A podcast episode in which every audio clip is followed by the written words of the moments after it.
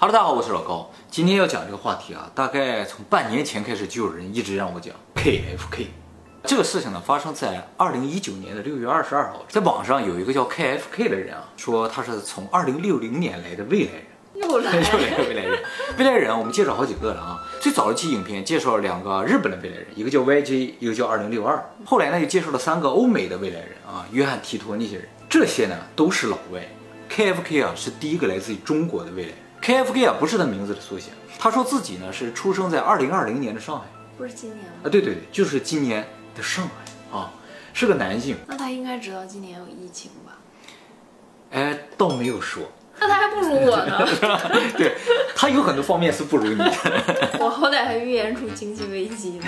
但是哈，这个人有个特别神的地方，我们一会儿说哈。他说啊，他一直生活在中国，呃，一开始在上海，后来又到了宁波，最后在二零四八年的时候呢，移居到澳洲。那么他在他四十岁的时候，也就是二零六零年的时候呢，通过时间旅行回到了二零一九年，也就是他出生的前一年。目的呢，是为了给一个人留下一些信息。这个人是个女性，究竟是谁他没说。他说他想通过这些信息啊，来改变这个人的未来。不是不可以改变未来吗？然后他说他想影响到这个人的未来，当然他也说他来到二零一九年的目的也不只是这么单纯，他觉得二零一九年是人类历史上非常特殊的一年，是人类命运的一个转折点。他回到这一年呢，想给这一年的人类一些提示。他今年还在嗯吗？，不在了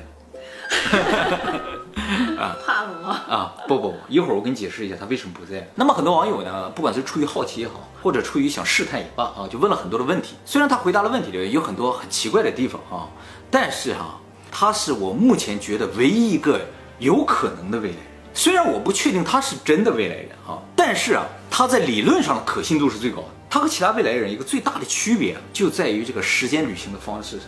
剩下所有未来人都纠结在一个问题上，就是时间机器。这个时间机器的原理啊，什么之类的啊，也就是说，他们都纠结在了爱因斯坦的相对论上，而这个 KFK 用一个很好的办法规避了相对论的问题，也实现了时间旅行。而我觉得他的这个方法是唯一有可能。我把他所有帖子内容稍微整理了一下，然后呢，我们一起来看看他是真的未来人还是假的，也来看看我们未来会发生什么。首先呢，关于这个人啊，他说他自己啊是人，不是机器人。他出生在上海，是一个男性啊。他进入时间旅行之后呢，就不再有性别。他为什么要强调这一点？我一会儿再说啊。那他回去的时候还有性别吗？有，会变吗？那我就不知道了。没有性别是什么样的？哎马上你就知道了，你不要 这么着急嘛，是吧？这个 KFK 啊发的所有帖子都在豆瓣这个论坛上面。豆瓣论坛啊是主要面向简体中文用户的啊，但是他回的所有帖子都用了繁体中文。他说啊，我一直使用繁体中文的。然后他还特别强调，繁体中文只是时间旅行中的一个选项，我还可以说英文。他也就是说，时间旅行的时候，你旅行到那个地方，你想使用什么语言，你可以选一下啊，就可以使用那些语言。不啊，他回帖的时候不就可以选了吗？不不不，不是这么简单的。好，关于时间旅行啊，他说时间旅行啊是一种特权，正常情况下他是没有这种权利的。但是呢，他通过呃某种原因呢钻了个空子，于是呢就实现了时间旅行。他说时间旅行是有个法则的，这个法则就是你必须进入自己还没有出生的年代，哦，你存在的年代你是不能去的。所以他来到二零一九年，哎，有道理而且呢必须在他出生之前离开。啊。还有一个原则呢，就是他不能够去改变个人的命运，所以呢，他不能够回答跟彩票相关的所有问题。很多人问他彩票的问题，他都这样统一回答了一下啊。那他现在应该就在上海呀、现在应该不在了哦，哇然后出生了已经是吧？对呀、可能还没出生，二零二零年嘛，没说几月份什，么呀？没说 KFK 吗？而且不是他名字的缩写。下一个问题特别的关键，有人问说，你如果在二零一九年死掉了会怎样？他说我不会死，但是可能被他们发现而被迫提早离开。就是人家不允许他来呗。对对对，这里边最重要的一点就是他不会死，意味着什么？他没有实体，只要有实体，一定可能死亡。那么有人就接着问了，说我如何才能找到你呢？他说找不到啊。其实这两个问题都很关键，就是说他不会死，而且找不到，说明他没有实体。没有实体，它是什么？它就是一段信息，一个记忆。那么接着就有人问了，说你是以数据的形式存在的吗？他很斩钉截铁的回答，是的。哎，所以通过这个问答就可以推测啊，真正的时间旅行啊，是意识层面。原先所有时间旅行者都在纠结这个时间机器的问题，就是因为肉体没有办法进行时间旅行，而他规避掉了这个问题，他是只通过意识进行了时间旅行。那他只能通过网络看世界，没错，他没有实体，没有鼻子，没有眼睛，什么都没有。也不能吃美食，哎也不见得不能，因为看到的世界也好，感受到的世界其实只是信号而已。比如我们看到这个世界，这个世界是否存在你也不知道，只是信息，对他来说也是一样的。他只要能感受虚拟世界，跟你感受真实世界没有区别。虚拟世界感受不到味觉啊。能够，因为味觉也是信号而已。只要刺激了大脑，你就会有相应的感觉。就是你摸到这个东西，你不能够确定你真的摸到了，因为它只是触觉而已。按照他这个说法的话，时间旅行就真的可能了，而且没有任何物理上的困难。到现在为止，所有科学家考虑的这个时间旅行，其实都是在考虑物质如何能够时间旅行。但事实上，物质时间是无法改变的。反物质的时间不是可以啊？对对对对，就是正物质，它的时间一定是往前的，而反物质它一定是往后的。还有个东西，时间是可以逆流的，就是意识，因为意识本身并没有受到时间的约束，它可以任意遨游。我们以前做了影片叫《被讨厌的勇气》，里边就提到了过去是可以被改变的。其实我后来想了，也许我们只能改变过去，根本不可能改变未来，因为未来啊根本它就不存在，所以就无从谈起改变未来。过去还是可以通过记录或者记忆来证明它曾经存在，而未来不能通过任何东西来证明它的存在。所以实质上我们能做的事情只是创造现在和改变过去。所以我觉得，所谓真正的时间旅行应该是这样的：我们在《权力的游戏》那个影片里提到说，以后人类一定会建立一个庞大的记忆数据库，对不对？而我们的时间旅行是在记忆数据库里完成。我们这个数据库记录了世界所有的信息，所以它能够完全模拟出来一个过去，然后我们就可以到这个数据库里边去，回到真正的过去，看到发生的所有一切。所以布兰的那个时间旅行是可行的，而爱因斯坦的时间旅行是不可行的。霍金在《时间简史》那本书里已经证明了，时间是不可能退回到过去，只能向前了。也就是说，在他的这种时间旅行当中，我们穿越的不是真正的时间，而是在记忆中穿越。哎。能够证明时间在流淌的东西只有记忆，所以你穿越时间和穿越记忆是没有区别的。就是我们自己回想过去也是一种穿越，也是一种穿越。如果你能够身临其境的体会到你穿越到过去那种感觉的话，那就是穿越了。嗯，那下次就可以吹了。我能实现穿越。那么这种虚拟时间穿越的起点呢，就应该是这个数据库建立的那个时候，就不是现在嘛。但是问题出现就在于，它能够穿越到二零一九年和我们进行交流，说明什么？说明我们其实就是一段记忆而已。不一定呀，必须是这样的，不然它不可能出现在我们面前。它在记忆中穿越，怎么能够和我们进行交流呢？怎么能够出现在我们的现实世界里呢？我们必须也在记忆之中才能和它进行交流。所以这个地方可以用反证法证明，我们的世界是虚拟的，我们只是记忆的一部分。但是前提是什么？就是他说的是真的，就是他真的通过这个方式时间穿越了，这跟费马定理的证明是一模一样。所以我们接下来需要证明的事情就是他说的是真的。只要说明他是真的的话，我们世界就是虚拟。那如果它只是一段记忆的话，它为什么不能出现在他出生之后呢？很有可能是怕改变了他关于他自己那部分的记忆，因为记忆这个数据库啊，存储住了是不能够改变的。我说了，因为一旦改变了，后来就不知道这个是真的记忆还是假的记忆了。那他为什么要去影响别人呢？对，这很奇怪，你知道吗？为什么能够允许他钻了某一个空子就能改变过去？就在过去的某一个时间点出现，虽然他不会影响他自己，但是确实影响到了我们。也可能是因为他影响不到我们。当然也有这个可能。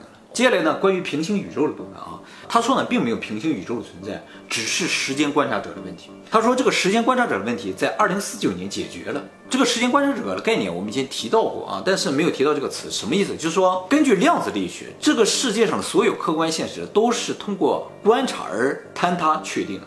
嗯，也就是说，在我们人类出现之前，宇宙一百三十九亿年前就已经存在了，那就说明在一百三十九亿年前。应该就已经产生了一个观察者，让宇宙探索了。而那个观察者是谁？那个意识是谁？他说这个问题在二零四九年被解答了。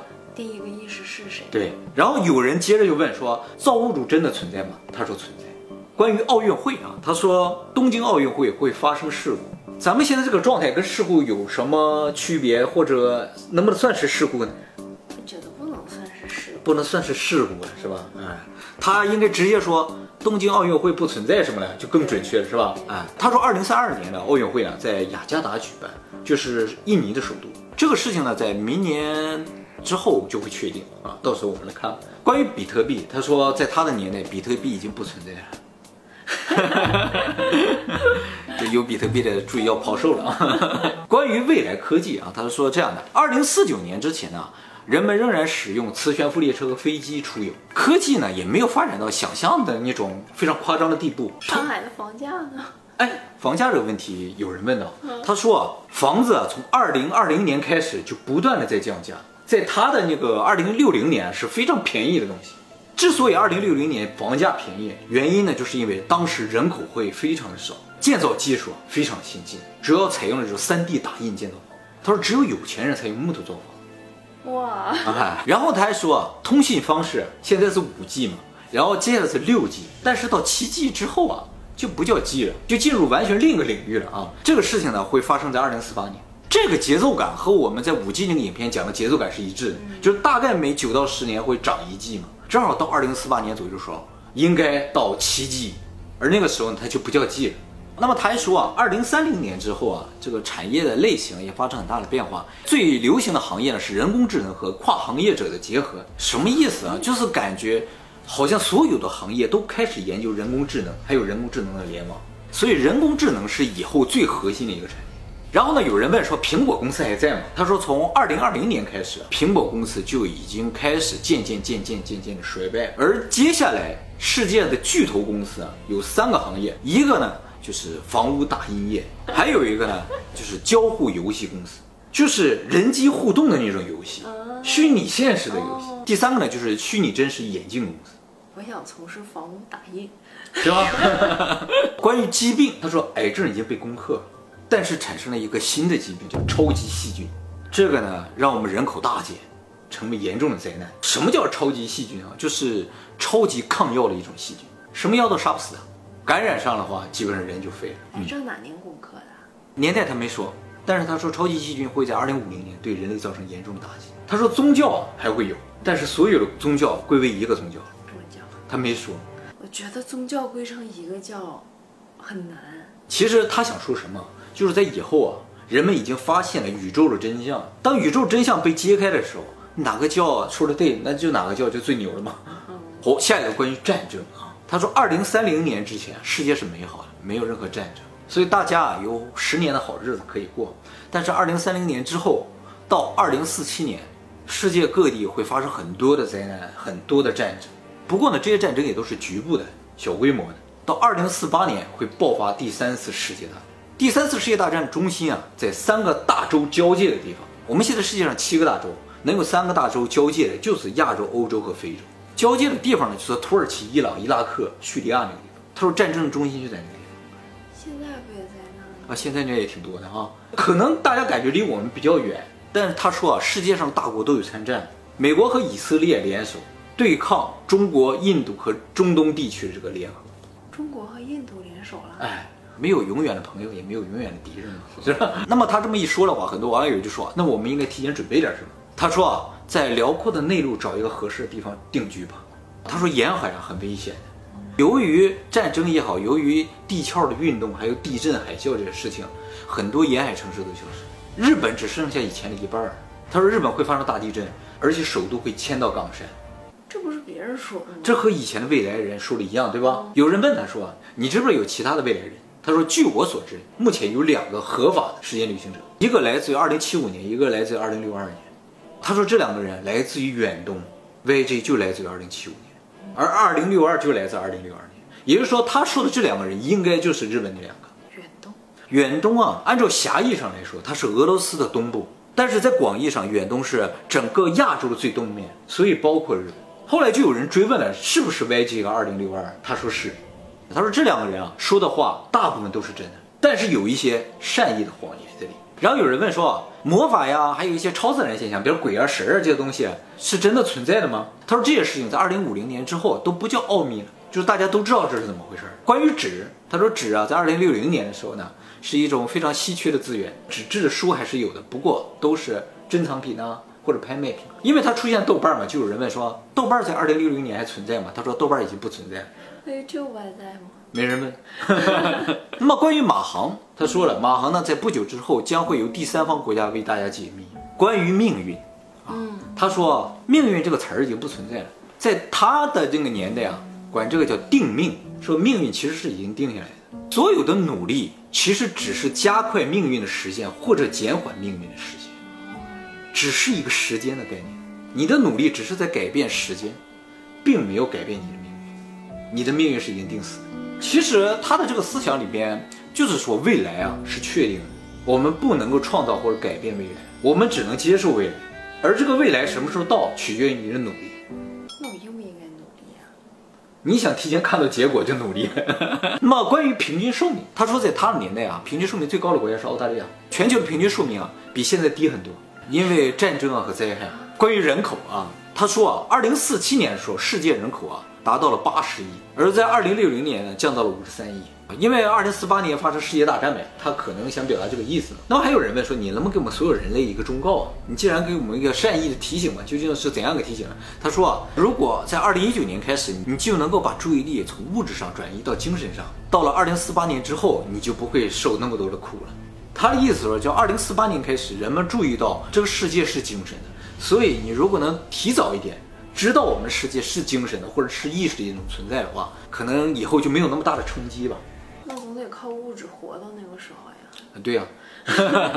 那么综上所述呢，就我整理了一下他所说的这些事情发生的时间点。二零二零年的时候呢，KFK 出生，但是呢，从那一年开始，房价开始暴降。没怎么降呀。至少我从我们现在看的话，房价还没降呢，是吧？二零三五年呢，人类消除了语言障碍。这个有可能。二零三八年，他说强人工智能的机器人开始量产化，只有很少的人会做机器人定制，因为需要很复杂的法律手续。就是你买量产的机器人可能没那么贵，但是你要想定制一个机器人能做你想让它做的事情的话，就需要各种法律啊、各种申请。他说，大部分机器人呢是用来家庭的清洁、学习、娱乐和安全领域。二零四七年的时候呢，人口呢达到顶峰八十亿，中国和美国之间的冷战结束。二零四八年开始世界大战，热战开始，人们开始从物质世界转向精神世界。而且呢，在二零四八年呢，很多国家通过了机器人结婚法。所以人口才会减啊，有这个可能。嗯、他说啊，机器人是有性别之分的。其实这和我们以前的分析是对得上的。如果人工智能发达到一定程度的话，我们必须给它加一个枷锁，就是生命。而我们又需要它能够繁衍下去，它绝对不可以是雌雄同体的。雌雄同体的话，它就可以自身无限繁衍。所以给它设置性别也是一个很好限制它的手段。而且从这一点上来说，我们人的设置就很合理。你看，我们人为什么不能永生？是因为如果我们人永生的话，我们的知识就可以无限储备。比如说，我活了两千年，我脑子里有两千年的知识，我就变成超人了嘛。为了防止人类过度的发达，所以让我们有男人有女人结婚生下孩子，让这个孩子去传承我们的文明啊，传承我们的知识。而我们自己死掉了，他要从头开始学，知识是不能够遗传的。机器人必然也得是这样，是可以遗传就好了。对呀，这是一个非常合理的加速。二零六零年呢，人口急速呢减少到了五十三亿，而且呢，公共交通都是免费的，水果和牛奶非常的昂贵啊，只有有钱人才吃得起。那么房子呢，都是用极速工具建造的，就是三 D 打印建造。富人呢可以建造木头的房屋，一般人的房子啊非常的便宜。那么有人问了，二零六零年缺什么？我们提前准备点。他说，从某种意义上来说，二零六零年什么都比现在少，什么都缺。